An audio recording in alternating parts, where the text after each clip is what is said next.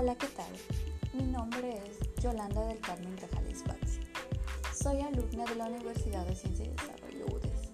Actualmente me encuentro cursando el segundo cuatrimestre de la carrera de la licenciatura Administración de Empresas Turísticas. La materia de conocimientos que llevo actualmente es Contabilidad aplicada al sector turístico, impartida por la profesora Jennifer Trujillo Lozada. Como tema principal son los elementos de los impuestos.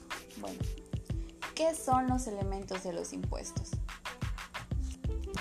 Son uno de los instrumentos de mayor importancia con el que cuenta el Estado para promover el desarrollo económico, sobre todo porque a través de esto se puede influir en los niveles de asignación de ingreso entre la población, ya sea mediante un determinado nivel de tributación entre los distintos estratos o a través del gasto social el cual depende en gran medida del nivel de recaudación logrado. Bueno, ¿qué es impuesto?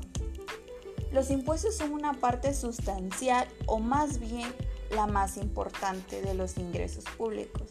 Sin embargo, antes de dar una definición sobre los impuestos hay que aclarar la diferencia entre los conceptos. Ingreso público, contribución e impuestos. Cuando nos referimos a ingresos nos estamos haciendo referencia a todas las percepciones del Estado.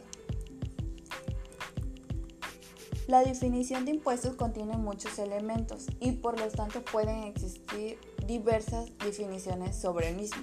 Entre las principales definiciones nos encontramos que los impuestos son prestaciones en dinero al Estado y demás entidades de derecho público que las mismas reclaman en virtud a su poder por coactivo, en forma y en cuantitas determinadas u unitariamente y sin contraprestación especial con el fin de satisfacer las necesidades colectivas.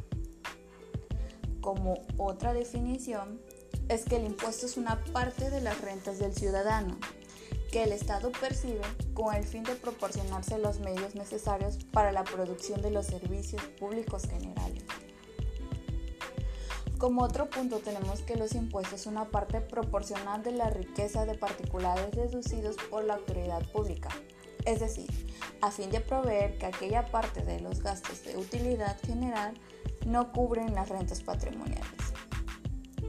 El impuesto es una parte de renta nacional que el Estado se apropia para aplicar a la satisfacción de las necesidades públicas, distrayéndolas de las partes alícuotas que es aquella renta de propiedad de las economías privadas y sin ofrecer a estas comprensión específica y recíproca de su parte. Tenemos en cuenta que los elementos del impuesto conllevan sujeto, base, tasa, tarifa y época de pago.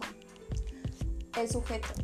El sujeto de crédito fiscal es la persona física o moral, nacional o extranjera, que de acuerdo con la ley que se encuentra obligada al pago de grave, se divide en sujeto activo y sujeto pasivo. Por lo tanto, la calidad del sujeto activo recae sobre la federación, el distrito federal, los estados o entidades federativas y los municipios, con la diferencia de que solo los tres primeros tienen plena potestad jurídica tributaria, pues los municipios únicamente pueden administrar libremente su hacienda, la cual se forma las contribuciones que le señalan la legislatura de los estados según el artículo 115 de la CPEUM. Fuera de los anteriormente mencionados, ningún otro organismo o corporación puede cobrar los impuestos. Para delimitar la competencia en materia tributaria ante la Federación DF de los estados y municipios, es necesario hacer referencia en forma breve el sistema federal mexicano donde se deriva la competencia de la primera con respecto a los segundos del artículo 73 fracciones. Existen facultades exclusivas y concurrentes. Las primeras son las pueden grabar la federación y las segundas pueden concurrir a grabarlas. Simultáneamente la federación, los estados y los municipios. En términos de esta ley es que los estados es que deseen adherirse al Sistema Nacional de Coordinación Fiscal para recibir las participaciones que les corresponde del Fondo General de Participaciones, que deberán dejar grabar las materias establecidas en las leyes federales relativas a impuestos participables.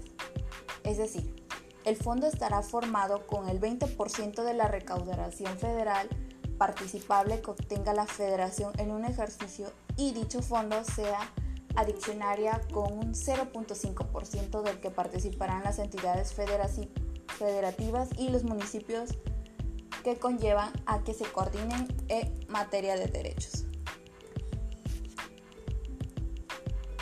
El sujeto pasivo de la obligación tributaria es quien debe el impuesto y al respecto que pueden seguir entre los siguientes responsables contribuyentes, es decir, quien haya originado el nacimiento del crédito fiscal solo con concurrencia de otras personas. Ser responsable por sustitución, es decir, quien haya sustituido al deudor primitivo voluntariamente o por imperio de la ley.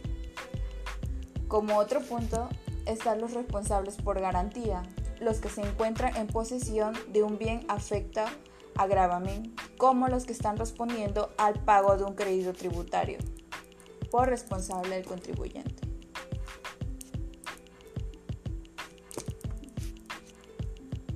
La capacidad del sujeto pasivo directo se amplía tanto los capaces como los incapaces, ya que estos últimos la pueden ejercer a través de los tutores. Objeto. El objeto del impuesto es la actividad o cosa que la ley señala como el motivo de gravamen. De tal manera se considera como el hecho generador del impuesto. La base del impuesto es el monto gravable sobre la cual se determina la cuantía del impuesto. Por ejemplo, el monto de la renta percibida, número de litros producidos, el ingreso anual de contribuyentes. Tasa. La tasa es un impuesto que es el porcentaje determinado en ley que se deberá aplicar en la base. La tarifa es una cantidad fija establecida igualmente en la ley que se deberá pagar por recibir un derecho. Y como otro punto tenemos época de pago.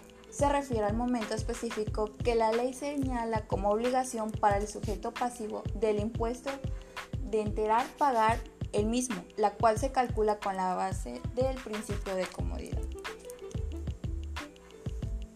Sus extensiones de impuestos cuando la ley señala expresadamente que no se deberá pagar impuestos en base a cierta actividad, obtención de ingresos o situaciones específicas. El momento de causación es al instante preciso, ya que en el sujeto de pasivo se hace deudor del impuesto en base a la actividad que se está desarrollando.